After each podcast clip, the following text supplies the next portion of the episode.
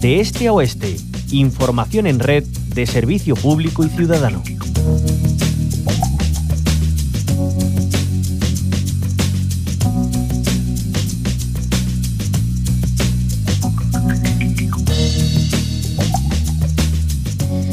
La escasez eh, de lluvia sigue haciendo mella en los embalses andaluces. La situación más crítica la encontramos en los de la cuenca del Guadalquivir, pero en general todos se encuentran por debajo de lo habitual en esta época del año. Hay de media un 30% menos de agua embalsada que hace justo un año, situación especialmente crítica en las provincias de Córdoba y Jaén, que son las que menos agua embalsada tienen.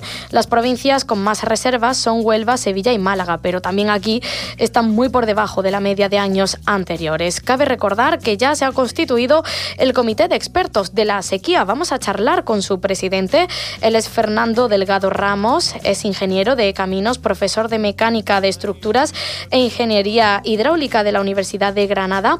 Ha sido director general de Planificación y Recursos Hídricos de la Consejería de Agricultura. Fernando Delgado, ¿qué tal? Bienvenido a la Onda Local de Andalucía. Buenos días y muchas gracias por conectar conmigo. Gracias a usted. ¿Qué actuaciones en materia hídrica requiere la situación actual?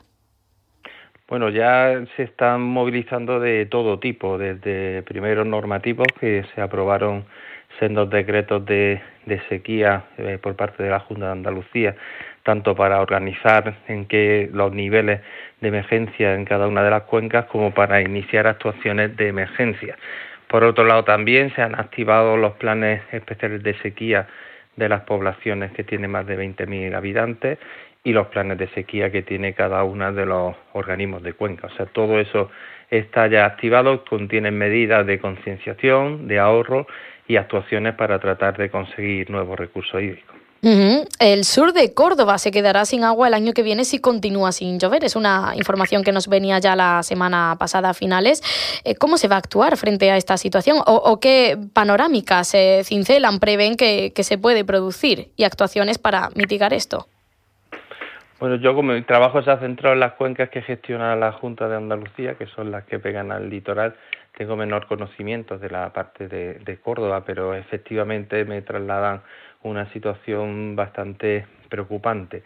Ya se están haciendo actuaciones desde el embalse de la, colada y también eh, se están viendo de actuar desde Puente Nuevo, pues para tratar de resolver esos problemas que además no son habituales, es decir, que no ha sido una zona donde en otras ocasiones se haya presentado este tipo de, escasez de agua.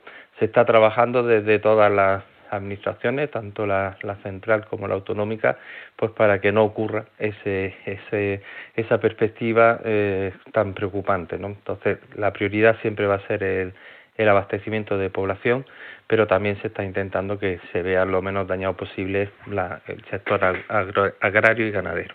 Hablando del sector agrario, eh, Fernando Delgado, ¿es necesaria una reconversión del sistema agrario de regadío para que se optimice la poca agua que hay?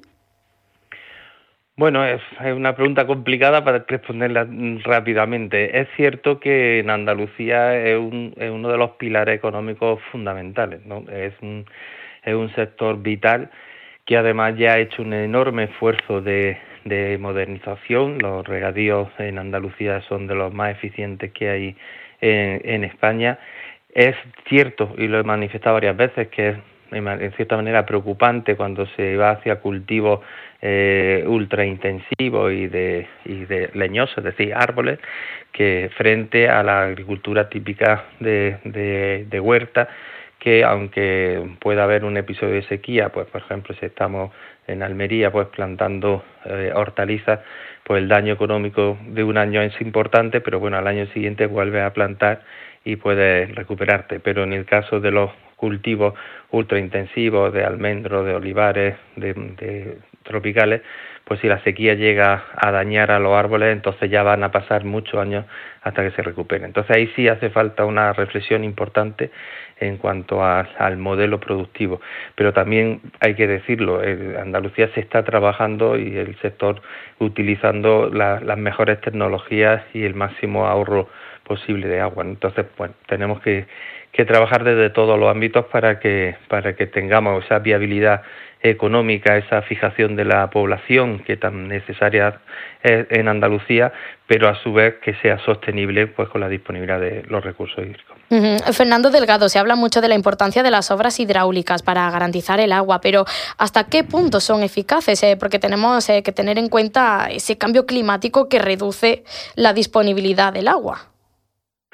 Bueno, yo ha dicho soy profesor de mecánica y estructura, ese es mi departamento, soy profesor de obra hidráulica y precisamente lo que me dedico a enseñar a mis alumnos es eh, la, importancia y la necesidad de la obra hidráulica.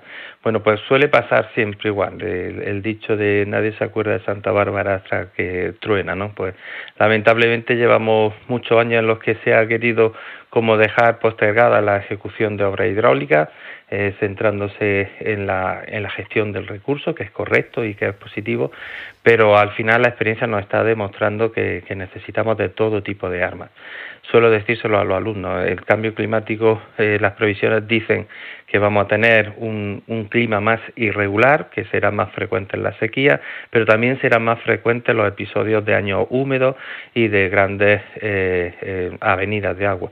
Por lo tanto, si antes ya no hacían falta obras de regulación, pues yo creo que ahora van a ser todavía más necesarias que de lo que han sido hasta ahora. Y bueno, en algunos casos eso no se quiere ver, ¿no? Entonces es importante quitarnos de, digamos, de sectarismo ideológico y trabajar en, en la totalidad de las medidas de, eficiencia, de ahorro, como bien has dicho, de modelo eh, productivo, pero también defendemos que hay muchas obras que llevan muchísimo tiempo planificadas y, olvidadas que nos estarían solucionando esta sequía. Ya no da tiempo a hacerlas, pero, pero nuestra responsabilidad es que no vuelva, no vuelva a ocurrir y adelantar todas las que se puedan.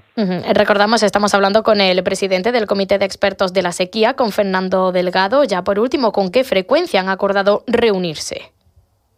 Bueno, se ha hecho una especie de norma que mínimo habría cuatro sesiones, pero mm, como mínimo, pero nosotros estamos en un trabajo permanente. Nosotros entre los expertos estamos continuamente hablando entre nosotros. Queremos crear grupos de de trabajo, es decir, porque no solo vamos a ser nosotros, sino grupos para cada uno de los temas y cada vez que, la Junta de Andalucía nos quiera hacer una consulta, pues nos tendrá eh, con, ellos pues para ofrecerles nuestra opinión.